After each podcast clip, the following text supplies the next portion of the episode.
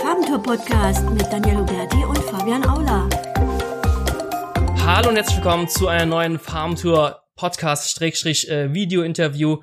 Heute habe ich einen ganz, ganz besonderen Gast äh, mir eingeladen und zwar Alexander Russ von Evergreen Media AT. Alexander, servus. ich grüße dich. servus, servus. Freut mich, dass ich dabei sein darf. Ja, Freut danke, mich. dass du der Einladung gefolgt bist. Ja. Äh, sagt man Alex oder Alexander? Ähm, lieber Alexander, weil alle okay. sind immer Alex und. Ah, ah, ah, das geht nicht. Okay, Alexander, dann haben wir das geklärt. Für die 0,5 Prozent also all unserer Zuhörer, die dich nicht kennen sollten. Wer bist du? Was kannst du? Was machst du? Genau, ähm, also ich habe eine SEO-Agentur hier in wunderschönen Innsbruck. Ähm, wir sind 25 Leute, machen nur SEO. Ähm, uns gibt seit also tatsächlich, die GmbH gibt es seit 2012, aber in diesem Format gibt es uns seit 2015. Und ich glaube, viele kennen mich wegen, wegen unserem YouTube-Kanal und weil wir einfach voll die, die Content, den Content die ganze Zeit rausballern. Und genau, wir machen nur SEO, nur Content Marketing, sonst nichts. Und genau. So Was macht aus. ihr denn mit Kunden, die Google Ads haben wollen, wenn ich mal zwischengrätschen darf? Ähm, also wir haben früher, so wie jede Agentur, hat es so eine Erfindungsphase gegeben. Ich mache das ja schon eigentlich ewig, also Kunden seit so 2012, dass ich angefangen habe mit Kunden. Und da war natürlich am Anfang voll verführerisch, dass du Full Service gehst. Mhm. Ähm, wir machen alles über Partner. Wir haben einfach alle Spezialistenpartner. Das heißt, wir haben einen Partner, der macht nur Google Ads. Wir haben einen Partner, der macht nur WooCommerce. Wir haben einen Partner, der macht nur Magento. Ähm, mhm. weil es ein bisschen so unsere Philosophie ist und dann ist man halt im Thema ganz anders drin. Ähm, ja. Das ist dann eh eigentlich schon fast das Thema von der Folge, die, die ich ja nicht verraten will. Ja, wir, wir können gern äh, das Thema aber schon vorwegnehmen. Also heute möchte ich dir auf jeden Fall äh, drüber reden, was muss ein SEO können, welche Skills braucht ein äh, SEO. Ähm, lass uns gern direkt in das Thema einsteigen. Also ich habe äh, für zur Vorabinformation, ich habe äh, dem Alexander ein kleines kleines Briefing geschickt ich habe mir das so ein bisschen unterteilt gehabt mit Freelancer-SEO, äh, Inhouse-SEO, SEO-Manager äh, in Agenturen und natürlich die berühmt-berüchtigten Affiliate-SEOs. Ähm, ich möchte dir natürlich den Vortritt lassen. Äh, womit sollen wir anfangen? Ähm, ich würde vorschlagen, dass ich ganz kurz erkläre vorher, wieso, wie, wie meine Meinungen entstanden ja, sind, weil es hat natürlich. viel mit meiner ähm, mit meinem Start zu tun. Also ich habe ja in 2009 habe ich mit SEO angefangen. Ähm, habe das entdeckt bei einem, einem, einem Schweizer Freund, den ich bei meinem Europatrip kennengelernt habe und dann zuerst dann voll die schwindeligen Sachen mit Google AdWords und so. Fragen, wo man dann halt immer E-Mails hat mit kassiert, immer 1,25 Euro verdient. Voll lustig. Ähm, dann habe ich im SEO entdeckt. Ähm, als und Affiliate Marketing, dann war die Blütezeit ja, ich sage immer, die goldene Zeit von Affiliate Marketing war 2009 bis 2012. Ähm, da hat es die coolen Foren so gegeben wie Wickedfire und so weiter, wo extrem viel Black Hat, extrem viel coole SEOs kommen da ja ursprünglich dorthin. Mhm. Ähm, und das war alles amerikanischer Markt. Ihr habt das dann alles auf den deutschen Markt angewendet, ähm, was richtig krass war. So, keine Ahnung, so lustige Sachen wie Abnehmen Platz eins in Deutschland innerhalb, yes. also in unter sechs Monaten. Also der deutsche Markt war damals noch nicht so entwickelt, sagen wir so. Mhm. Und dann war ich 2013 aus offensichtlichen Gründen mit mehreren Projekten in die Top 100 von Sistrix größte Verlierer. Das war mhm. nämlich, weil du hast mir geschrieben, was sind so die größten Erfolge. Das war mega geil, weil da war ich mit mehreren Projekten, bin ich da drin, die größten Abstürze 2000, 2012 durch Google Penguin. Mhm. Und das war die Zeit, wo so, also wir machen immer noch ein bisschen Affiliate Marketing, aber das war das Zeit des des Umdenkens, weil es war übler Absturz, genau. Und Geil. so haben sich auch meine, meine Meinungen so gewissermaßen geformt, genau. Magst du euch verraten für die äh, Zuhörer, die nicht wissen, wie das, wie das denn damals funktioniert? Du hast wahrscheinlich viel mit BPNs gearbeitet oder gab es da schon ausgefeilte Content-Pläne? Äh, wie hast du das gemacht? Ähm, es war damals halt so, wie es heute sich die Leute noch wünschen. Es war so, du hast Müll mit Backlinks ranken können. Das heißt, wie du schon richtig sagst, PBNs, da es das bekannteste gegeben, das war SAPE, das war russisches Aha. PBN, mhm. wo wirklich krasse Domain, Rate, äh, Domain Rating, PageRank, damals hat es ja noch PageRank gegeben, äh, BA7 bis 9 Domains, wo du ja. deine Seiten pushen hast. Es war crazy. Und damals hat er halt auch noch ähm, Profillinks, äh, X-Rummer, also die richtig krassen, üblen Tools, Scrapebox, Geil. Das war richtig irre, was da möglich war. Und vor allem, es war ja, ich war ein Mann-Unternehmen und ich habe alles ranken können. Es war wirklich so, ich habe eine neue Nische ausgesucht, hey, Wasserbetten, das sieht cool aus, reingerankt und dann einfach irgendwann nicht mehr Affiliate Marketing, sondern mehr die Sichtbarkeit halt mit, damals hat es nur Werbebanner gegeben, äh, mhm. mit Werbebanner verkauft.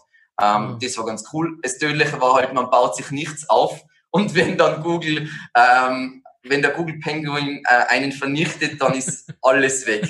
Shit. Das war, glaube ich, ziemlich, ziemlich bitter. Bist du da sehr stark ins Schwanken gekommen oder hast du da schon deine Agentur nebenbei aufgebaut gehabt?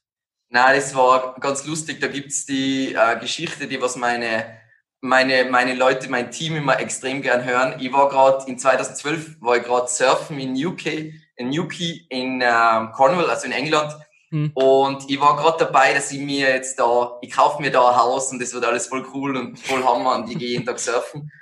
Und dann habe ich, da habe ich damals noch Microsites, ah, wie hat das Tool geheißen? Microsite Masters. Das war ein Keyword-Tracking-Tool und ich habe reingeschaut am Abend und all meine Top 100 Rankings, also für, ich habe ungefähr 15 Projekte gehabt, kein einziges Ranking mehr in den Top 100, also null Keywords in den Top 100. Shit. Ähm, Shit. Das war richtig übel. Und ich habe ja, ich war ja der am wenigsten nachhaltige Mensch aller Zeiten. Keine E-Mail-Listen aufgebaut, nichts, weil jemand denkt, es geht so leicht, mhm. whatever. Ja, ich, ich glaube, wir alle sind mal mit einem Projekt oder mit mehreren auf die äh, ja, Schnauze geflogen, aber daraus lernt man ja auch extrem viel. Extrem. Ja. Also deswegen bin ich ja jetzt so extrem auf Nachhaltigkeit und so defensive SEO und viel weniger auf die ganzen Geschichten, weil das Problem ist einfach, ähm, Organic ist halt wie der Name schon sagt, der organische Kanal. Das heißt, alles soll langfristig sein und du solltest eigentlich nie eine kurzfristige Entscheidung treffen, weil es langfristig keinen Sinn macht. Und ja. Ich glaube, das wird, wird man jetzt dann merken bei die, bei die Eigenschaften von SEOs, die mir wichtig sind. Genau. Ja, äh, gerne, gerne. Du bist direkt beim äh, Stichwort. Lass uns da mal anfangen. Ähm, was ist, willst du vielleicht so allgemein anfangen oder sollen wir direkt in die Gruppen reingehen? Äh, was ist dir lieber? Ich würde ich würd allgemein einfach, äh, anfangen und dann starte ich in Inhouse-SEO rein. Also generell, was mir voll wichtig ist, auch bei den Leuten, die wir heiern, dass sie halt SEO gewissermaßen wie ein, ein Computerspiel sehen, weil letzten Endes ist es wie, also SEO ist wie ein Computerspiel, du schaust, was, was gut funktioniert, was schlecht funktioniert. Mhm. Die Entwickler des Spiels haben nur bedingt Ahnung. Also das ist so wie, du liest das Booklet bei einem Computerspiel und da stehen, wie man spielt ja. Aber auf einem Elite-Level läuft es dann doch anders. Und deswegen so Gamer-Leute sind halt extrem cool, generell SEO. Und eben, dann starten wir rein bei Inhouse-SEO, weil genau. es werden ja nicht nur Leute wahrscheinlich zuschauen, die ähm, SEO machen, sondern vielleicht auch Leute, die SEO suchen. Ähm, bei Inhouse-SEO ist es halt so, das Coole ist, wenn du jetzt der Kunde bist, ähm, der Inhouse-SEO kennt das Projekt unglaublich gut, kennt die Zielgruppe durch und durch, kennt generell das strategische Setup.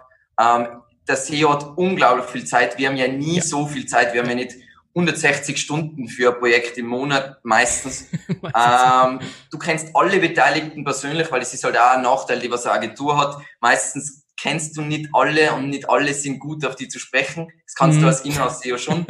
Der extreme Nachteil als Inhouse-SEO ist, du betreust nur ein Projekt und mhm an das glaube ich nicht. Also ich kenne extrem gute Inhouse-SEOs, aber die machen auch sonst eigene Projekte und managen da Sachen.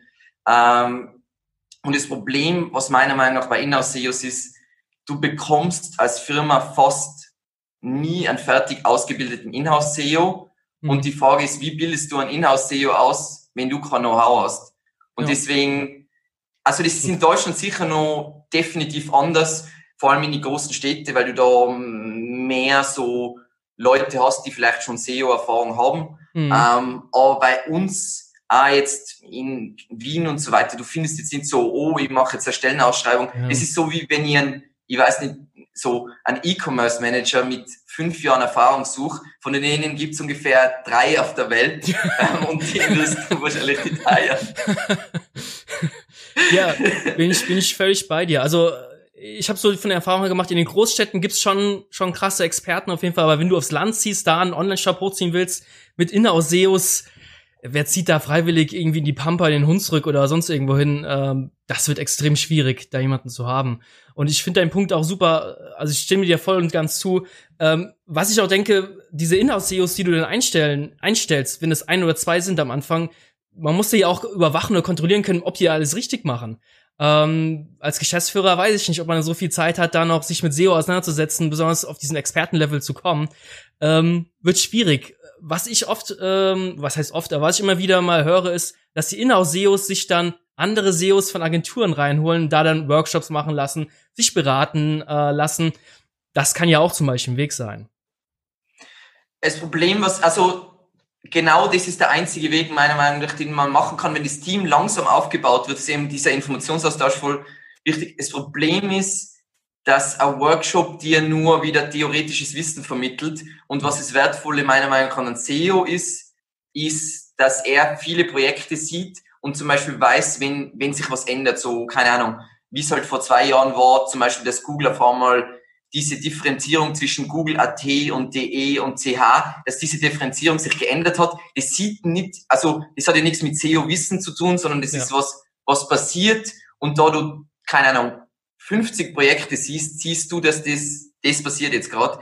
Mhm. Ähm, und das ist halt voll schwierig. Aber wenn ich jetzt einen Inhouse-SEO heiren müsste, dann hätte er folgende Hard Skills. ähm, ganz klassisch Sachen, so strategisches Denken und Ansatz. Das heißt, ähm, jemand, der generell sehr unternehmerisch denkt, der aus Trendanalysen machen kann, der plant für die Zukunft.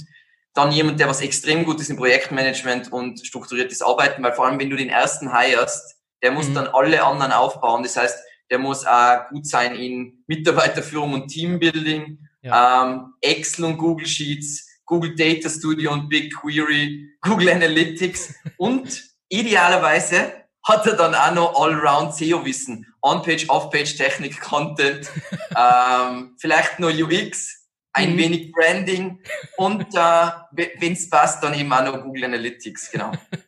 Also, ähm, ich will ja gerade mal erzählen, wieso ich auf dieses Thema gekommen bin eigentlich. Und zwar haben wir auch eine Stellenausschreibung gemacht, äh, weil wir jemanden suchen oder gesucht haben, äh, einen SEO-Manager, auch einen erfahrenen SEO-Manager, und haben uns mal so ein bisschen angeschaut, was so die Kollegen so äh, schreiben bei den Stellenausschreibungen und ganz oft ist es, wie du gesagt hast, da muss ja alles können als SEO. Ja, also UX Branding ist ja schon so die Krönung, aber äh, viele schreiben auch schon, dass er programmieren können muss, die ganzen Programmiersprachen, ähm, was es alles gibt. Ja, das ist ja Wahnsinn. Er muss schreiben können, er muss mit Kunden umgehen können.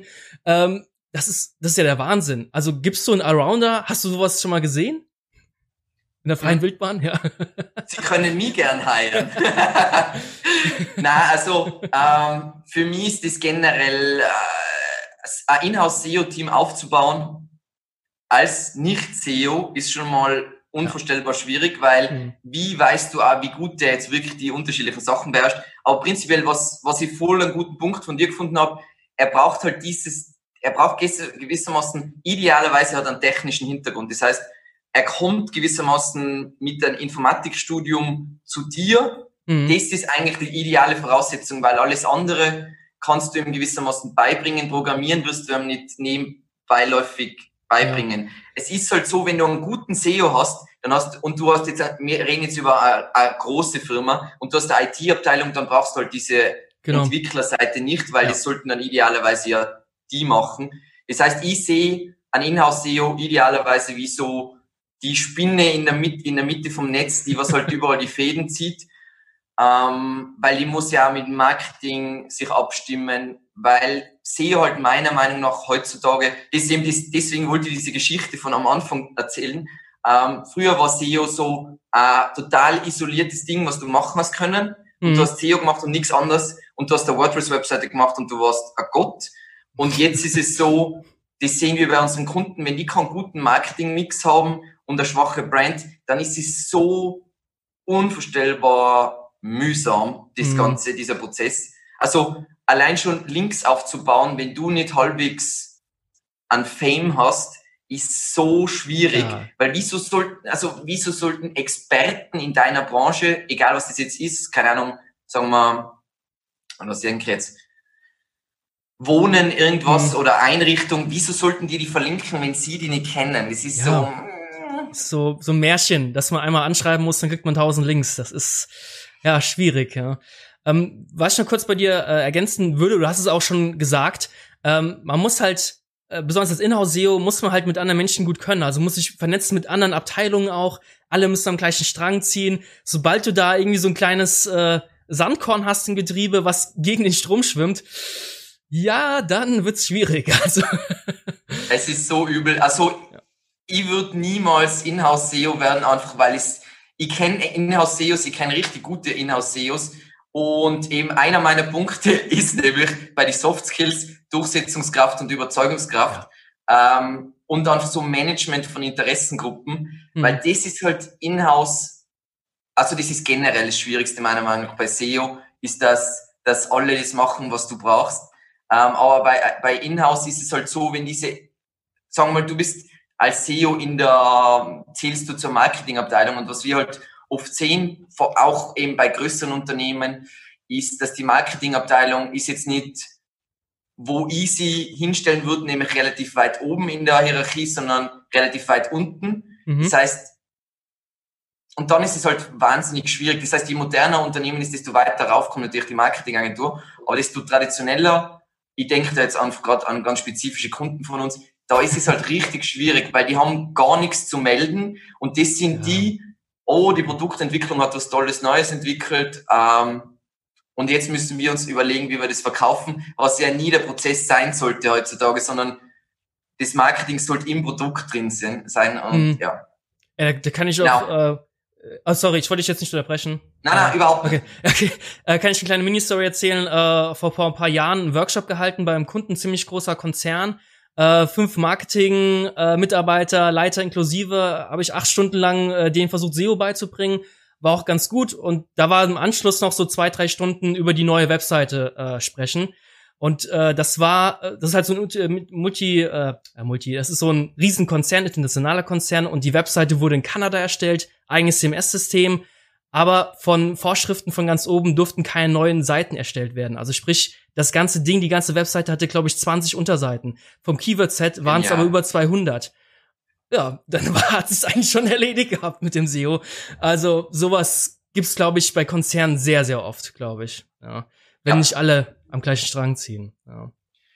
Und was halt so schwierig ist, finde ich bei SEO, bin ich gespannt, was deine Meinung dazu ist, ist, ähm, jeder ist immer heutzutage, was ja passt, das ist, wie unsere Gesellschaft funktioniert, jeder ist immer so auf, auf Kompromisse und so weiter und so weiter. Und bei SEO, das ist ein bisschen so, wie wenn du sagst, hey, ich mache jetzt einen Kompromiss mit der Schwerkraft, nämlich, hey, du bist jetzt mal für eine Zeit lang außer Kraft gesetzt. Ja. Ähm, also das ist eigentlich, wenn Projekte, ich bin da immer ganz offen, ähm, es gibt immer Projekte, die nicht so gut laufen. Wenn wir solche Projekte haben, dann ist es immer, dass wir irgendwann an einen Punkt kommen, dass so viele Kompromisse sein, dass das einfach nicht mehr ranken kann. Also ja. Google ist mittlerweile so gut darin, so in Suchintentionen reinzubohren und so weiter. Und wenn das nicht passt, also das simpelste Beispiel ist, ich habe einen Online-Shop und die Kategorienseiten haben zu wenig Produkte, zu wenig Auswahl und die konkurrieren mit Konkurrenten, die richtig viel Auswahl haben,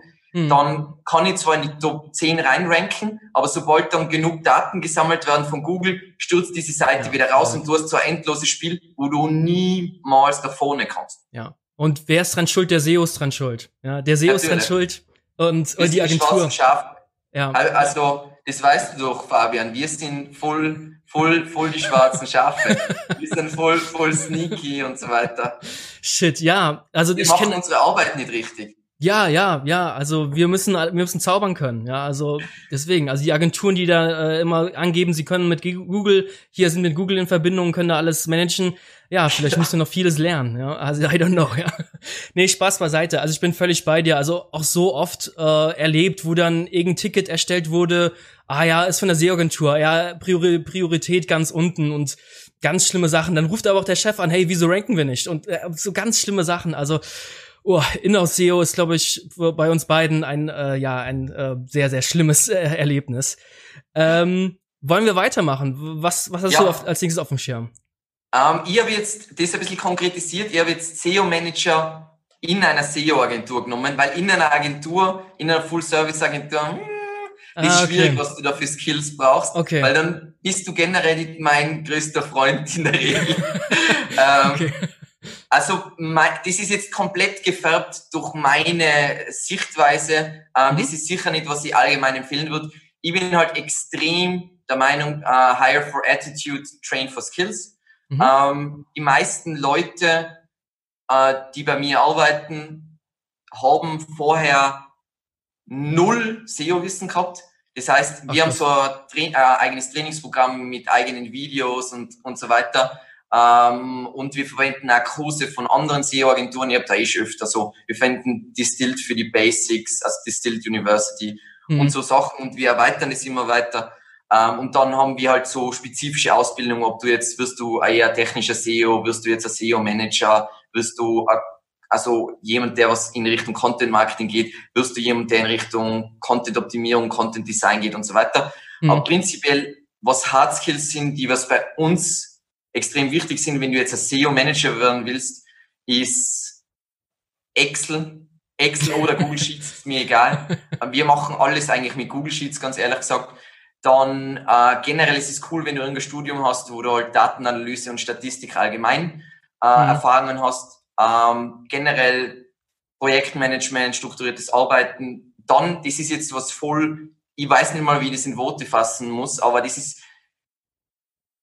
das wird dir wahrscheinlich genauso gehen. Wir haben voll oft Kunden, die zu uns kommen und dann online ist gewissermaßen doch noch jetzt nicht ihr, das ist ja weiteres Standbein und sie müssen erst ihre, ihr Geschäftsmodell finden. Es ist extrem wichtig, dass Leute dann liegt dran, was für Studium sie gemacht haben, dass sie Wissen über Geschäftsmodelle haben und was kann funktionieren, beziehungsweise was kann nicht funktionieren. Das ist mir zum Beispiel ganz wichtig. Und die Krönung ist, wenn Leute Erfahrung haben mit Google Data Studio oder äh, Google BigQuery, ja. ähm, weil dann, oh mein Gott, oh, dann bin ich verzaubert.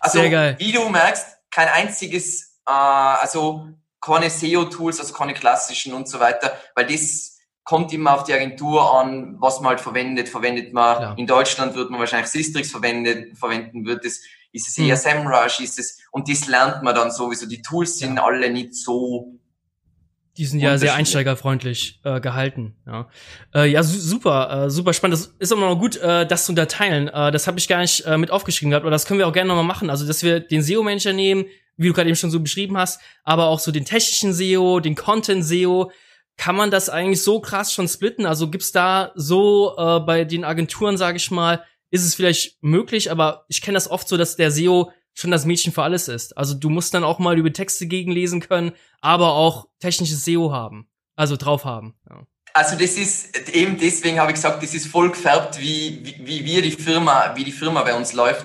Mhm. Also bei uns ist das Team, wir haben halt äh, ein Content-Team. Das Content-Team besteht eigentlich aus ähm, entweder ist man, man macht, produziert Content, also es können sein Bilder, aber auch Text-Content logischerweise mhm. hauptsächlich. Ähm, dann haben wir Leute, die eher so auf Content Design und Content Optimierung sind. Das heißt, es geht, man kann es auch On-Page nennen, was auch mhm. immer. Ähm, dann haben wir wirklich so die klassischen technischen SEOs, die ähm, technische Audits machen, schauen, äh, Relaunches managen, mhm. ähm, Probleme mit URL-Management beheben und so Zeug. Dann haben wir Leute, die ähm, so eher SEO-Manager sein, das heißt Leute, die eher so Kunden managen, das heißt, das sind eher die Allrounder, die gehen dann wieder in die Breite, die SEO-Manager. Mhm. Ähm, und bei uns ist es und dann gibt's bei uns sogar noch einen eigenen Part für in, die gehen halt in Richtung so strukturelle Sachen wie ähm, Keyword-Recherche, Website-Struktur, interne Verlinkungen, die sich da Sachen überlegen, weil es sind eigentlich alles aus meiner Sicht total unterschiedliche Teilbereiche und ja. wir haben halt mit der Zeit gelernt, dass Spezialisierung auf Bereiche so, also wichtig ist, dass es einen Austausch gibt, so dass jeder das große Ganze sieht, unglaublich wichtig, mhm. aber prinzipiell mit, mit Link-Building zum Beispiel. Also äh, der Basti bei uns, ähm, der hat Link-Building revolutioniert, obwohl er vorher ein ganz anderes Studium äh, gemacht hat, weil er halt viel mehr diesen sozialen Aspekt von Link-Building macht und wie man sich gut als Experte positioniert und wie macht man was, was super sexy ist, dass es verlinkt mhm. wird. Und da ist es teilweise extrem cool, wenn du nicht die gleiche Person hast, weil für so einen Job brauchst du jemanden, der eher so sozialer ist und für ein technisches SEO brauchst du jemanden, der was nerdiger ist. Für ein ja. Content SEO brauchst du jemanden, der was total empathisch ist und wahrscheinlich eher ruhigere Person ist. Mhm. Ich will jetzt nicht super in Stereotypen, aber es ist, das ist so. bei uns ganz extrem. Also bei uns ist das ähnlich. Wir sind jetzt, äh, wir sind jetzt nur sechs Leute, aber klar, der, wir haben einen Techniker, der macht wirklich nur diese Techniksachen, Austausch findet statt, aber zu verlangen, dass er jetzt auch noch mit Kunden redet oder dass er auch Texte schreibt, das ist, ich finde das so unerträglich. Also ich habe Stellenausschreibungen gesehen, wo das wirklich verlangt wird. Und da denke ich mir, wer wirbt dich denn auf sowas? Also das ist ja, und was für ein Jahresgehalt haben die dann? Irgendwie 200.000 oder was, wenn die alles können? Ja. Also das ist ja verrückt. Also, ähm, ja, also ich glaube, äh, SEO-Manager in Agenturen und das Ganze drumherum, das in Teilgebiete aufsplitten, das haben wir, glaube ich, jetzt ganz gut äh, erfasst. Ähm, was hast was haben wir als nächstes? Freelancer oder Affiliate äh, SEO? Was? Ähm? Um, Affiliate will ich mal als letztes ähm, okay. aufbehalten. okay, gerne, gerne. Ja. Also der Freelancer SEO ist der SEO, sage ich ganz offen und ehrlich, der äh, SEO, mit dem ich am wenigsten Erfahrung habe, mit dem ich ich bin generell von diesem Konzept, also ich kenne, ich habe zwei Freunde, die sind Freelancer-SEOs und die machen das ganz gut. Ähm, aber es ist halt wahnsinnig schwierig, weil vor allem Freelancer, damit bringe ich auch schon in Verbindung, dass das jetzt nur eine kurzfristige Geschichte ist oder einmalige Geschichte und so weiter. Mhm. Ist halt nicht ideal. Also da habe ich jetzt gerade wieder so einen coolen äh, Quote gelesen vom Geschäftsführer von Siege Media. Ähm, SEO ist halt was, was du, das ist wie Sport. Also natürlich kannst du zwei Wochen lang im Jahr Sport machen und restlichen, das restliche Jahr nicht. Aber es ist halt relativ sinnlos, wenn es dir darum geht, keine Ahnung, dass du ein, ein Bikini-Body kriegst, keine Ahnung. ähm, und das ist halt Freelancer SEO, weil der muss so viel können. Also ich habe mir so mal aufgeschrieben, was du jetzt, das geht nicht einmal, du musst nicht ein Pro sein, aber sagen wir mal, du musst HTML können, du wirst PHP können müssen, du wirst ein bisschen JavaScript verstehen müssen. Ähm, dann ansonsten noch zusätzlich einfach mal SEO Allrounder. Dann wirst du Excel und Google Sheets können müssen. Äh, du wirst Analytics irgendwas können. Äh, du musst, brauchst eigene Projekte zum Testen und Tüfteln, damit du weißt, was funktioniert. Äh, du wirst ja Geh mir davon aus, dass dieser Freelancer SEO alles selber macht oder kann der Sachen auch ja. auslagern? Ja, also ich, ich muss ganz kurz gleich meine Story ganz kurz anteasern, ähm, weil ich habe auch als Freelancer SEO äh, angefangen, so ein, zwei Jahre lang und ich habe auch von Anfang an Texte zum Beispiel outgesourced. Ja, also ich bin völlig bei dir, das, das ist verrückt. Also Freelancer SEO, ich kenne auch Freelancer SEO, die alles machen. Und ja. da habe ich, denke ich so, wie macht ihr das? Wie könnt ihr das alles? Das, doch, das geht doch gar nicht, oder? Also Wahnsinn. Früher, früher, ich habe ja früher auch letzten Endes mit meinen Affiliate-Projekten eigentlich, mh, warte mal, 2009, 2010 habe ich alles selber gemacht, dann habe ich alles outgesourced.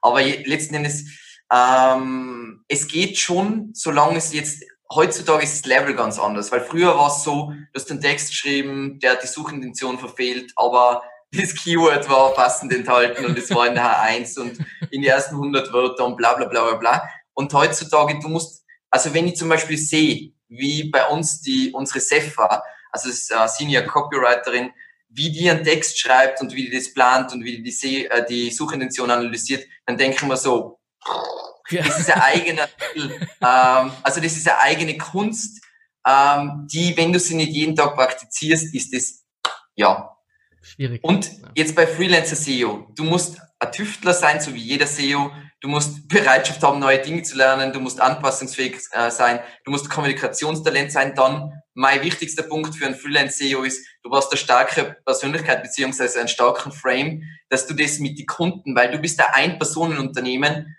und dealst mit kleine und größere Kunden, die geben dir massiven Shit. Das heißt, du musst das aushalten. Ich schätze mal, dass du diese Erfahrung gemacht hast. Sehr geil. Das stimmt, ja.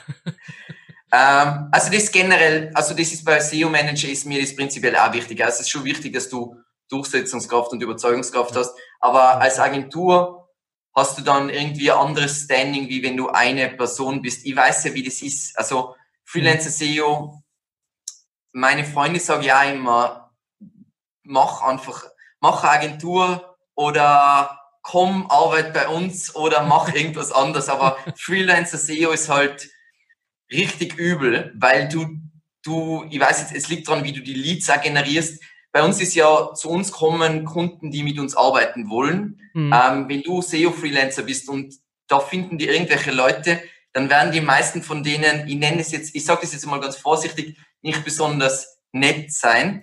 ähm, es ist hartes Leben. Ey, du sprichst mir Hart so aus der Seele. Kost. Also äh, die in den ein zwei Jahren, wo ich Freelancer war, äh, ich habe äh, über eBay Kleinanzeigen äh, Kunden akquiriert. Das waren wirklich Kunden aus der Hölle. Das, das kann ich nicht anders sagen. Das waren ja. ganz schlimme Typen, die samstags nachts um 23 Uhr geschrieben haben, hey, wir sind von Platz 34 auf Platz 38 runtergerutscht. Herr Auler, was machen Sie da für einen Scheiß? Ähm, das ist wirklich ein Albtraum. Also toi toi toi von den ganzen Freelancer-SEOs. Ich denke mal, die meisten haben aber auch ein kleines Team im Background, andere Freelancer, Partner, tauschen sich da aus, weil sonst wirst du echt wahnsinnig. Das, das schafft man ja gar nicht, glaube ich zumindest. Ja. Und es ist halt voll schwierig. Also eben das Schwierigste finde ich immer, Sachen durchzusetzen, dass die umgesetzt werden und einfach, dass ähm, diese Kommunikation auf Augenhöhe ist halt wahnsinnig schwierig als Freelancer. Also mhm. generell egal, was du im Freelancer-Bereich machst. Ähm, ja, das ist einfach immer klein gegen groß. Das ist, mhm. das ist halt hart. Das ist, ähm, das würde ich jetzt nicht gern machen, weil. Genau. Ja, also Aber jetzt lass uns zu unserem Lieblingsthema kommen. Affiliate SEO. Affiliate SEO, gerne. Ich wollte dir eigentlich noch eine Frage vorher stellen, wenn das okay ist. Okay, ähm, sowieso. Wie bist du denn, also du bist von deinen Projekten direkt in der Agentur gestartet oder bist du auch als, bist du eher als Freelancer gestartet, hast dann gesagt, hey, ich bin in der Agentur, hast einen Hintergrund Freelancer gehabt oder wie, wie hast du diesen Start denn hingelegt?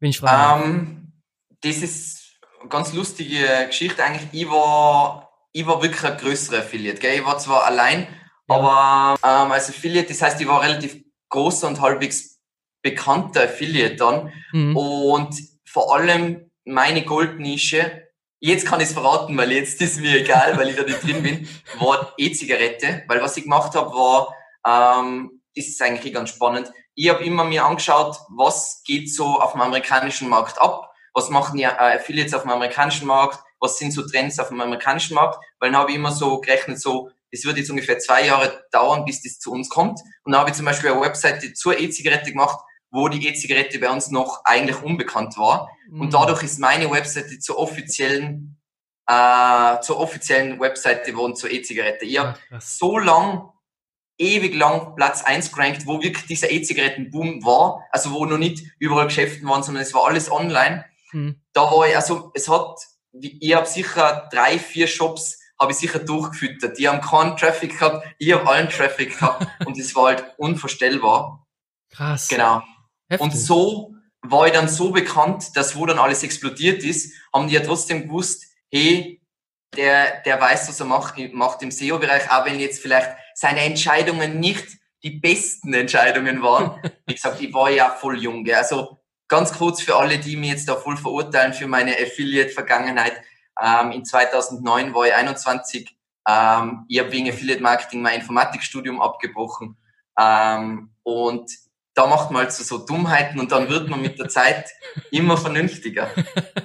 Ja, ich finde das super spannend. Wir machen eine extra Folge nur mit deinen Stories, würde ich vorschlagen. Ja, es ist super Können geil, super machen. spannend. gerne. Okay. Jetzt lass uns endlich zu den Affiliate-SEOs dann kommen. Ja.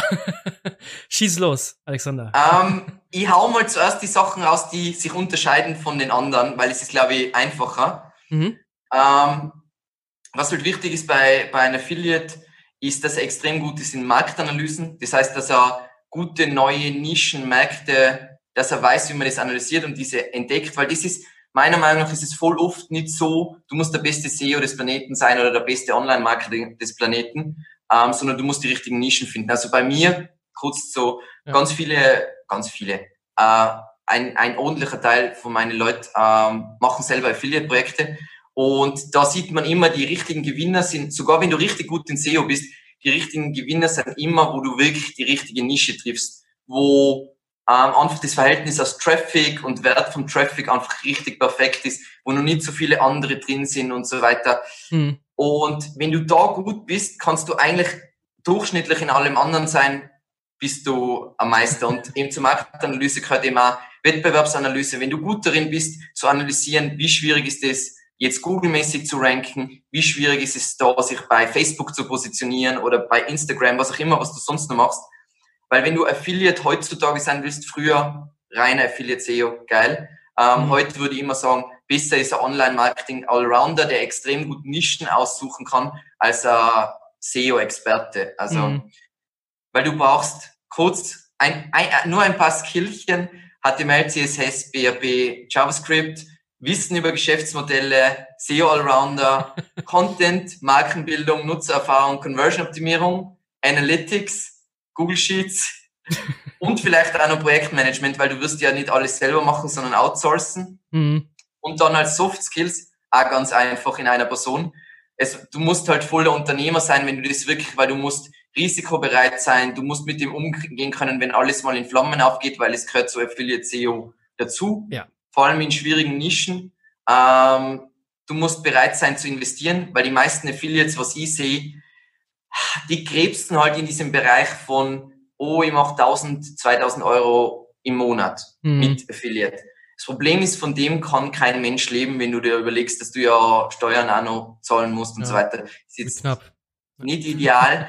Und das heißt, du musst bereit sein, am Limit zu sein, mitten investieren, dass du wirklich aus dem Ganzen ein Brand aufbaust, und nicht die Geduld verlierst und dann auf diese ganzen Kurse reinfallst und so, mein Gott, 50.000 Euro Uhr und bla bla bla. Mhm. Diesen Blödsinn, das ist übrigens auf Ausschuung, meine Uhr kostet nur, äh, kostet ungefähr 200 Euro, die kostet nicht 50 Euro. Ich habe noch keine Uhr, ähm, egal, ja. Ja, das dauert noch, also die 200 Euro Uhr kannst du bald leisten. das ist sehr lieb von Na, dir. Eben, kennst du diese Werbung mit der 50.000 Euro Uhr auf YouTube? Ich folge so, sowas gar nicht. Erzähl mal. Also ich folge dem nicht, aber ähm, mittlerweile ähm, ist es, ich glaube, es läuft nicht mehr, aber es hat so eine lustige Werbung gegeben, eben zu, für irgendwelchen Online-Marketing-Scheiß mit, er hat da 50.000 Euro Uhr, 50.000 Euro Auto und bla bla bla und das mhm. hat er nur durch diesen Kurs und du sollst immer WhatsApp schreiben und so weiter. Ähm, wichtig ist, dass du auf so einen Scheiß nicht reinfallst, weil wenn du das mit Affiliate SEO machen willst, dann musst du es richtig geil machen Du musst voll das Growth Mindset haben, wo du die ganze Zeit nur dran denkst, wie kann ich es besser machen, wie kann ich es optimieren, wie kann ich mich gegen die Konkurrenz schützen und so weiter. Ähm, du wirst dann wirklich ein Geschäftsmann werden müssen. Also zum Beispiel einer von meinen Leuten wird uns Ende des Jahres verlassen, weil er jetzt wirklich dann groß seine Projekte aufziehen will. Mhm. Ähm, und du musst halt wirklich so jemand werden, der was dann sich mit die Hersteller zusammenschließt und so weiter, damit du irgendwann kein Affiliate mehr bist, sondern idealerweise jemand bist, der den Sprung schafft zum eigenen Online-Shop, weil ich dieses Mittelmann-Ding, Google hasst dieses Mittelmann-Ding und das Problem, und jetzt werden alle sagen, ja, aber Affiliate-Marketing, bla bla bla. Problem Nummer eins, die Verlage steigen jetzt, so wie es in Amerika genauso passiert ist, alle Verlage werden die allgemeinen Testberichtszeiten erledigen. Wie gesagt, die Testberichtszeiten kennen wir alle, die Affiliate-Zeiten. Ja. Ich darf leider deren Namen nicht mehr sagen, weil ich habe die mal auf meinen YouTube-Channel gedisst und seitdem ähm, darf ich deren äh, Brand, aber alle, die meinen YouTube-Kanal äh, schauen, wissen, wen ich meine. Ähm, die, werden, die werden durch die Verlage vernichtet, sei es Bild, Stern, die, bla bla bla. Werden ja stellenweise jetzt schon vernichtet. Also ich sehe so oft Stern und die ganzen anderen Verlage, das ist ja echt Wahnsinn. Ja. Und wenn du jetzt du bist, du machst es gut und du hast eine Nische, wo du, also du machst nicht dieses Allgemeine, sondern du machst eine richtig gute Affiliate-Nischenseite und du findest eine Nische, die gut ist, dann hast du das Problem, dass sich dieser SEO-Markt generell sättigen wird. Das heißt, was wir voll oft machen, wie gesagt, wir sind dann die Bösen, aber ein Kunde kommt zu uns und dann machen wir die ganze Analyse, wer die Konkurrenten sein, dann sehen wir einen Affiliate, der das gut macht und wir haben dann schon gewonnen, wenn der Kunde ein Shop ist, dann baue ich gewissermaßen deren coolen Nischenseiten, nicht kommerzielle Inhalte, bla bla, Konzept nach. Ja. Nur, dass der Kunde bei mir und Google auch weiß, hey, die sind ja nicht der Mittelmann, sondern die sind ja tatsächlich der Shop, die muss ich besser ranken. Mhm. Und es wird wahnsinnig schwierig im Affiliate-Bereich. Also ja.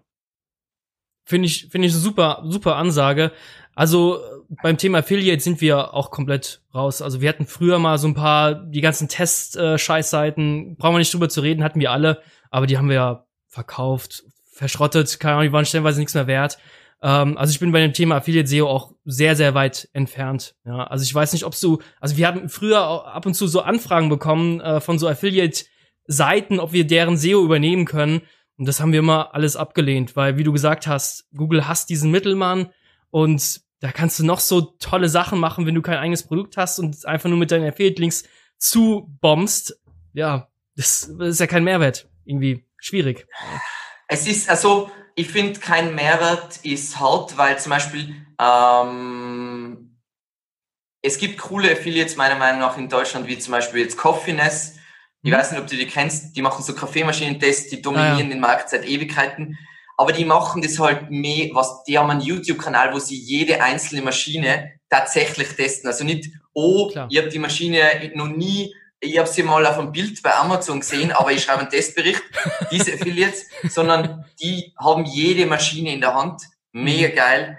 Das wird auch weiterhin funktionieren. Oder ähm, meine Lieblingsgeschichte ist ja Wirecutter, ist ja ein amerikanischer Affiliate, ist mhm. aufgekauft worden vor einigen Jahren von der New York Times, ist jetzt mhm. immer noch, die, die Affiliate-Seite ist auf der New York Times Webseite und wenn ich mir irgendwas Elektronikmäßiges kaufe, dann schau ich zuerst auf Wirecutter, was die empfehlen. Und wenn du dieses Level an Affiliate Marketing ja. erreichst und wenn du nie gewissermaßen Vertrauen eintauscht, gegen dass du jetzt schnell Geld verdienst. Also, weil letztendlich, wenn du Produkte eigentlich nicht testest und dann dies Leuten verkaufst, dann werden die irgendwann enttäuscht sein und mhm. da verbrennst du dein Brand. Aber wenn du so machst, dass ich weiß, du bist Affiliate, aber du machst es so gut und die Empfehlungen sind so genial. Also ich weiß, ich weiß nicht, ob, kennst du Wirecutter? Ja, ja, klar, klar, klar. Kenne ich oh auf jeden Fall. Ja, die sind der Wahnsinn, klar. Das ist aber auch ziemlich, ziemlich krass. Also ich kenne auch diese Kaffee-Testseite. Ich habe den Namen jetzt vergessen, aber ich kenne die. Ich kenne die definitiv. Da gibt's, da gibt's eigentlich ja. nur einen, einen großen in Deutschland. Ähm, klar, wenn du da den allerwertesten dir aufreißt, dann kann das noch natürlich definitiv klappen. Ähm, an Affiliate SEO muss ich immer dran denken, an die ganzen Testseiten, an, hey, ich, ich baue mal 20, 30 Seiten auf mit Waschmaschinentest, äh, Spülmaschine kaufen.de. Das wird halt nicht klappen. Das, das Geilste war eh immer, dass man den Texter sagt, hey, äh, aus den Rezensionen von Amazon erstell mal einen coolen Testbericht. Ja, das kannst du dir die Haare schmieren, das, das geht gar nicht. Ja, also. Und es geht jetzt auch mit die Abmahnungen los, was jetzt, also ihr werdet logischerweise extrem viele Affiliate-Marketing-Buddies mhm. und bei denen ist schon immer mehr, dass dann wird Amazon ich weiß, wie irgendwie so, Amazon wird dann abgemahnt von, für irgendwelche, hey, Testbericht, bla, bla, bla. Und dann stellt Amazon, dreht dein, dein Konto zwischenzeitlich ab, bis du das wieder behoben hast. Ah. Und was das Problem ist, sagen wir ganz ehrlich, was konvertiert bei Affiliate Marketing in der Regel am besten? Amazon. Und Amazon killt aktuell systematisch alle Affiliates. Das heißt, mhm. ich weiß noch, wie es in meiner Zeit war, da war so eine Staffelung, wenn du richtig viele Produkte gekauft hast, hast du richtig viel Provision prozentuell mhm. gekriegt. Und heutzutage ist es ja so, du kriegst für voll für Sachen einen Prozent. Viel Spaß, ja. wenn du super teure Produkte und dann kriegst du einen Prozent Provision, für das du unglaublich viel Qualität bieten ja. musst. Wahnsinn. Dann musst du einen Ferrari verkaufen über Amazon, was nicht ja. geht. Das lohnt sich vielleicht noch. Ähm, was mir gerade nur so einfällt, so Zwischenfrage, wie hast, wieso hast du aus deinen, aus deinen E-Zigaretten äh, Affiliate-Seite keinen Shop gemacht? Das hätte die vielleicht retten können, die Seite noch. Weil die dam damals ähm, äh, unternehmerischer Volltrottel war. Deswegen. Ah, also ähm, generell, ich denke an so viele Sachen zurück und auch was ich an Reach mit manchen Sachen gehabt habe.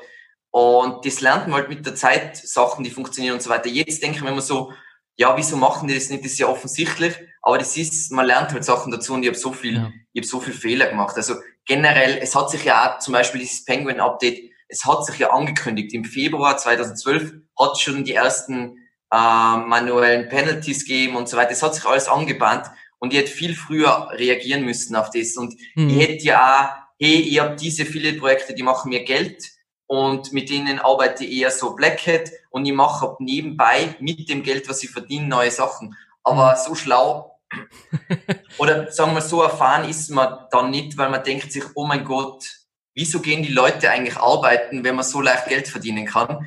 Und das ist so lustig. ja. Man ist ja, aber das sind diese Lernerfahrungen und ja. Ich glaube, man kann auch fast schon sagen, als SEO muss man auch mal auf die Fresse fliegen oder auch ein paar Mal. Ja, also sind, also ich bin auch sehr, sehr oft auf die Fresse geflogen. Ähm, kann ich auch kurz erzählen. Ich hatte einen großen Kunden gehabt als Freelancer. Der hätte, ich glaube, 5000 Euro jeden Monat überwiesen gehabt. Das war super viel Geld. Also es ist immer noch super viel Geld, um Himmels Willen. Ja. Ähm, aber dann hat, also es war kein Vertrag, gar nichts von Monat zu Monat. Und dann habe ich auch die Füße hochgelegt. Geil, ja, Leben ist geil. Und dann hat er von heute auf morgen gesagt, nee, ich arbeite jetzt mit irgendeiner Agentur zusammen, die alles zerschossen hat. By the way. Ähm, ja, dann war ich den los und dann war ich ziemlich am Arsch. Und da muss man einfach auf die Fresse fliegen, glaube ich. Weil wir waren auch alle jung. Ja, generell. Ja, deswegen, also ähm, das ist auch völlig normal. Also ich glaube, das wird in Deutschland oder äh, weiß nicht, ob in Österreich das auch so ist. Aber hey, wenn jemand mal scheitert, dann ist das so ein bisschen, oh, buh, oh, der Loser. Aber ist überhaupt gar nicht schlimm. Du musst mal auf die Fresse fliegen, finde ich. Eben unternehmerisch, also ich sehe das weniger jetzt im SEO-mäßig, sondern es ist einfach unternehmerisch. Deswegen habe ich eben bei Affiliate musst du halt voll so du musst voll der Unternehmer sein und du da musst voll jemand sein, der was geduldig ist und so weiter. Und mit Geduld meine ich auch, es wird zwischendurch daneben gehen und es wird mal schlecht laufen und so weiter. Und dass du dann trotzdem weitermachst, beziehungsweise auch nicht so, das Klassische, wie man auf die Fresse fliegt, ist, man denkt, oh mein Gott, es läuft so gut. Und dann, aber das, es, läuft eigentlich nur kurzfristig so gut und es bahnt sich was an. Also dieses mhm. klassische, ich liebe diesen, dieses Beispiel eben immer mit das Problem, das Turkey Problem, wo es ist so, ein Truthahn denkt 100 Tage lang, oh mein Gott, äh, der Metzger ist so nett zu mir und es ist alles so super und mein Leben ist so geil. Und dann ist Tag 100 und der Truthahn, es ist Thanksgiving. Mhm. Das ist halt was, es ist voll schwierig, finde ich, als Unternehmer immer alles im Blick zu haben, was ist jetzt die nächste Apokalypse, die auf die mhm. Zukunft kommt und wie, wie verhinderst du das? Und bei SEO ist es halt ganz extrem, weil Google meiner Meinung nach auch in die letzten halt elf, zwölf Jahre, sie haben selber so viele Entwicklungsschritte durchgemacht. Es war ja, ähm, wir haben uns alle eingeredet und vor allem du hast dann so ein Echo Chamber, gell? Also ich habe meine ganzen Affiliate-Freunde gehabt und da waren ja, da waren richtig crazy Leute. Also bei Wickedfire, da waren Leute dabei, die haben, die waren 17 und haben einfach 200.000 Dollar im Monat gemacht. Also da waren what nice. the fuck Leute dabei. Nice. Und du bist in dieser Echo Chamber, wo alle sich selber feiern und oh mein Gott, wir sind so goldene SEOs und das ist alles so cool und wir Affiliates, wir wissen, wie es läuft und so weiter. Mhm. Und jeder, du hast voll die Blindspots. Eigentlich sind da riesige Blindspots, aber du hängst halt nur mit Leuten ab, die so sind und mit normalen Leuten, die sich gar nicht vorstellen können, was du machst. Das heißt, niemand sagt dir, hey Alex, ähm, Glaubst du, dass das seriös ist und glaubst du, dass das langfristig ein Business Model ist, das funktionieren kann? Niemand fragt dich das, sondern du denkst so. Man will es auch, glaube ich, gar nicht wahrhaben. Wenn dir, wenn dir jetzt genau. jemand sagt, es läuft so gut, glaube ich, weiß ich nicht, ob man das dann so wahrhaben will, vielleicht. Ja. Ob das alles irgendwann mal einbrechen kann. Ja. Also, ganz, ganz schwieriges Thema, aber super, super geile Insights. Ähm, danke dir, Alexander. Ähm, ja, ich hab, ich denke mal, wir haben genug über Affiliate SEO gelästert. Ja. Ähm, gibt's noch einen Teil 2? Lade ich noch Wir waren eh ganz nett. Also, also wir haben nur gesagt, dass es extrem schwierig ist. Ja, nicht, ja, selbstverständlich, selbstverständlich. Also klar, wenn wir Zuschauer haben, Zuhörer haben, die mit Affiliate SEO Geld verdienen, ihr habt unseren Respekt verdient, selbstverständlich. Ähm, weitermachen. Ich glaube, das ist auch allgemein äh, so so ein Schlusswort vielleicht, äh, können wir uns irgendwie einigen äh, als SEO muss man sich einfach auch bereit sein, weiterzuentwickeln, äh, zu entwickeln. Also die ganzen, es bleibt nichts stehen. Äh, ich kenne ich kenn immer wieder so den Spruch, ja, ich mache seit 15 Jahren SEO, äh, ich bin jetzt der Ober Überprofi, aber kann sein, dass ein Wissen, dass seine Techniken vor 15 Jahren waren. Also das war vielleicht gut für 15 Jahre, aber was bringt dir diese ganze Erfahrung, wenn du dich nicht weiterentwickelst? Ja. Du bist halt immer, eben, für mich gibt's kein SEO-Guru und es gibt prinzipiell für mich auch keinen SEO-Experten. Es gibt nur, du bist immer ein Student, der halt jetzt wieder auf die neuen Sachen reagiert, weil es ändert sich ja. so viel. Ich denke mal so, was sich in die zwei, letzten zwei Jahre verändert hat. Das ist jetzt prinzipiell, wenn du denkst, die Entwicklung war klar, hey, Qualität, bla, bla, bla.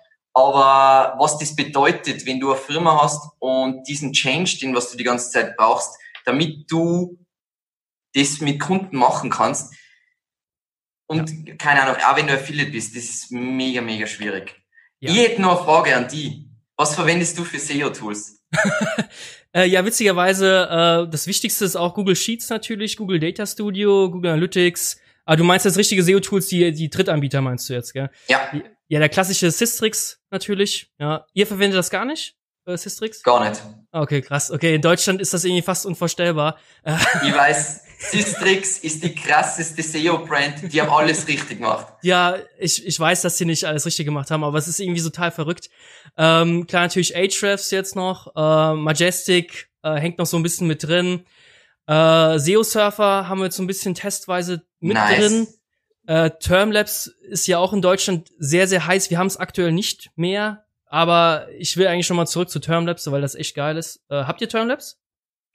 Nein, aber ich höre immer nur Gutes. Schreib mal also, den, was ich ja. noch extrem cool finde, ist zum Beispiel ähm, Serpwu. Serpwu äh, ist richtig cool. Kenne ich gar nicht. Ähm, da kannst du halt ähm, die Top 100 äh, tracken und da trackst du alle 100. Das ah. heißt, du siehst genau, wer, äh, du siehst genau, wer sind Ausreißer und wer sind Abstürzende. Und da siehst du voll oft, was jetzt gerade in der Nische extrem gut funktioniert. Ah. Kann ich nur ah. schwerstens empfehlen. Geiler Tipp, danke dir. Ja. Und eben SEMrush. SEMrush finde ich, mag ich halt auch voll gern. Also ich finde bei SEMrush ja. extrem, oh, sorry, ähm, ich finde ja. bei SEMrush extrem krass, der Traffic, wie detailliert und wie genau das stellenweise ist. Das ist total krass. Also keine Ahnung, wie die das machen. Vielleicht weißt du das ja, aber voll verrückt. Ja. Sie werden es halt irgendwie über Clickstream machen, aber sie hm. haben offensichtlich unglaublich umfangreiche Clickstream-Daten, die ich fast nicht glauben kann, dass das geht. Ja. Und was halt bei ihnen ganz cool ist, finde ich, im Vergleich zu vielen anderen Tools, sie hören halt extrem viel auf, was Agenturen und so weiter brauchen. Mhm. Und das ist ganz praktisch. Und was sie halt auch noch immer so, was wir verwenden, weil es einfach so praktisch ist, äh, also für kleine Sachen, weil es ist nämlich auch interessant für Leute, die jetzt nicht riesige Budgets haben, wie die Tools, die was wir jetzt alle gesagt haben, der Keyword Finder. Ich liebe ja, Keyword Finder. Das ist geil. Mit dem, mit dem Surfwatcher kombiniert, äh, schon ein paar Keywords tracken. Das ist super cool. Was, was für On-Page-Tools verwendet ihr eigentlich noch? SEMrush wahrscheinlich, Ahrefs oder habt ihr noch so ein extra nur On-Page-Tool? Ähm, wir verwenden Surface, ja. Okay. Und mhm. ein Tool, äh, was wir jetzt noch nicht äh, öffentlich sagen wollen, weil es gerade voll da. Also das, äh, es muss ah. nur bekannter werden, wenn es dann genug Leute kennen und sagen, ja, wir verwenden das auch. Aber okay. es gibt nur ein paar richtig äh, das erzähle ich da außerhalb diesen Gerne, diesem. gerne. Ähm, genau. Na, es, Super. Äh, es kommen immer noch Tools, finde ich, die wieder so Game Changer sind. Ja, also. Und wir haben, glaube ich, noch nicht alles gesehen. Viele, viele Tools stehen halt da still, finde ich. Ähm, hm. Ich finde es voll schade zum Beispiel. Meiner Meinung nach war Ahrefs, für mich war Ahrefs immer mein Ein und Alles. Mhm. Und ich habe das Gefühl, dass ich einfach im letzten Jahr habe ich, denke ich mal so, ja, es wäre jetzt eigentlich an der Zeit einmal, dass sie wieder irgendwas Neues auf den Markt bringen. Ja, das ist, ich glaube, bei den Tools, da verändert sich so viel, also bei Systrix verändert sich theoretisch, also verändert sich relativ wenig gefühlt. Ähm, ja, also ich glaube, es, gibt ja noch so Newcomer, das, äh, das, ähm, das Surfer, das SEO-Surfer-Tool, das kam ja auch über nichts und das ist ziemlich, ziemlich gut. Also wir haben es zum Testen kann jetzt noch nicht sagen, ob es wirklich so geil ist, aber die ersten Tests waren schon zufriedenstellend. Also ich finde es cool. Wir sind voll cool. überzeugt. Okay, sehr gut, sehr gut. Ähm, ja, es verändert sich halt alles. Also ich glaube, es gibt auch Agenturen, die bauen mittlerweile selbst Crawler und so weiter. Das finde ich aber ein bisschen zu übertrieben, wenn du jetzt, wir sind jetzt sechs Leute, weiß nicht, warum sollen wir jetzt eigene Tools bauen, die jetzt so krassen Scheiß machen, aber ich kann es mir günstiger einkaufen mit Screaming Frog oder sowas, ähm, finde ich so krass. Oh mein Gott, Screaming Frog. Stimmt, das ist ein Tool, was man eigentlich auch erwähnen muss. Screaming Frog. Habt ihr Sidevibe? So, hm? es, sorry, habt ihr Sidevibe? Äh, nein, weil ich nicht der Meinung bin, dass man das jetzt braucht, wenn man sowas wie Scream Frog hat. Okay. Was wir hm. ähm, manchmal, keine Ahnung, bei bestimmten Audits, was wir ganz cool finden, ist OnCrawl. Mhm. Das ist, Deep Crawl ist auch cool, das, habe ich noch, das haben wir noch nie so aktiv wirklich verwendet. Mhm. Weil es gibt so viele gute Tools. Ich bin ja der extreme Toolsüchtler und meine, mein Team bremst mich immer beim, bei der Beschaffung neuer Tools, weil am liebsten würde man alle Tools kaufen, ähm, weil es ist einfach, jedes Tool kann wieder irgendwas Magisches, was, was, was die anderen Tools nicht können und so weiter. Mhm. Also, was wir noch für Local haben, was ganz cool ist, ist uh, White Spark. Aber da gibt's mhm. Bright Local und White Spark. Da kannst du ganz coole Sachen local machen. Ähm, cool. Weil mit Whitespark kannst du zum Beispiel so äh, Citations, also ich weiß nicht, wie viel ihr zum Beispiel Local SEO macht, aber man kann voll so, hm. ja okay, wenn man Local macht, wir haben zum Beispiel ein paar so Ketten als Kunden und wo es dann wirklich geht. Also die, die Standortoptimierung, wenn du das manuell machen musst, Albtraum. Mhm. Ähm, aber wenn du alle wichtigen Einträge überall genau siehst, hey, diese Einträge müssen da gemacht werden, damit man rankt, ist halt cool. Ja, sehr cool. Sehr, sehr nice. Ähm, bevor wir uns verabschieden, noch eine wichtige Frage. Wenn man dich kontaktieren möchte, aus welchem Grund auch immer, wie erreicht man dich am besten, Alexander? Da habe ich schon was vorbereitet. Also grundsätzlich ist es eher schwierig ähm, weil jeder, der, der mich besser kennt, weiß, was ich von Erreichbarkeit, Social Media und Benachrichtigungen halte. Mhm. Ähm, aber prinzipiell eben gerne eben über unsere Webseite einfach, also wenn man jetzt, keine Ahnung, mit uns zusammenarbeiten will, ähm, und sonst gerne einfach so in YouTube-Kommentaren und so weiter. Also letzten Endes, ich hoffe, es ist allen aufgefallen, weil es extrem viel Arbeit. Ich ja. beantworte alle oder fast alle YouTube-Kommentare sogar persönlich. Ähm, dementsprechend so kommen wir am leichtesten. Ja, du bist ja eh der YouTube-Gott oder Star, kann man schon sagen. Also du hast die größte Reichweite. Respekt dafür auf jeden Fall. Das hast du, glaube ich, auch nicht über Nacht aufgebaut. Ähm. die, hast du die ersten Videos gesehen? äh, die, äh, oh mein ähm, Gott, es ist so Whiteboard. schlimm. Es ist so unvorstellbar schlimm, wenn ich mir die alten Videos anschaue, dann bin ich so, oh Gott aber ich will sie auch nicht löschen, weil sie kriegen immer noch Traffic. Und man mhm. sieht halt, wenn man unseren YouTube-Channel durchschaut, so die Evolution von Katastrophe zu halbwegs nicht zur Katastrophe. Aber ich, ich finde das gar nicht so schlimm. Das hat ja so einen Style oder wenn mal der, der Sound ein bisschen hallig ist und so weiter, das ist überhaupt gar nicht schlimm. Das ist ja authentisch und du gibst ja auch for free dein Wissen einfach so weiter, was ja einfach der Wahnsinn ist. Und wenn da jemand noch meckert, ey, dann soll er irgendwo anders hingehen. Also ganz im Ernst. Am meisten regen sie sich auf, wenn, wenn, ich, wenn ich Kaffee trinke während die Videos. Äh, ich habe dich akustisch jetzt nicht verstanden, sorry. Äh. Ähm, am, äh, den meisten Beef gibt's immer, wenn ich Kaffee trinke während, ah. während die Videos, dann sind, dann regen sie sich voll auf. Warum das denn? Weil, weil es nervt? Weil, ähm, weil es natürlich den Flow, äh, Flow da ruiniert. Okay. So lustig. Kennst du ASMR? Sagt das was? ASMR, das ist ähm, auch so eine Szene, wo ähm, wo so Geräusche kommen, sag ich mal, und das ist sehr sehr beruhigend. Also jemand öffnet eine Cola-Dose oder okay. streicht über sowas. Vielleicht benutzen Alex äh, deine Stimme Alexander Russ als ASMR, wer weiß. Und da stört das Kaffee einfach. Ja, also. Okay, das habe ich jetzt zum ersten Mal gehört. Wie gesagt, es gibt ja coole Sachen. Ich verwende zum Beispiel zum Arbeiten ähm, Brain FM. Ist auch super empfehlenswert. Ist auch so ein Ton, der was halt gewissermaßen alle Hintergrundgeräusche ausblendet, ist richtig cool. Krass, okay. Äh, mega geil. Also vielen, vielen Dank, Alexander, für deine Zeit. Äh, ich werde alles in die Shownotes reinpacken, dein YouTube-Kanal, deine Webseite, alles Mögliche, was du willst. Danke nochmal cool. für deine Zeit. Hau rein. Wir sehen und cool. hören uns. Passt. Dankeschön. Ciao. Ciao.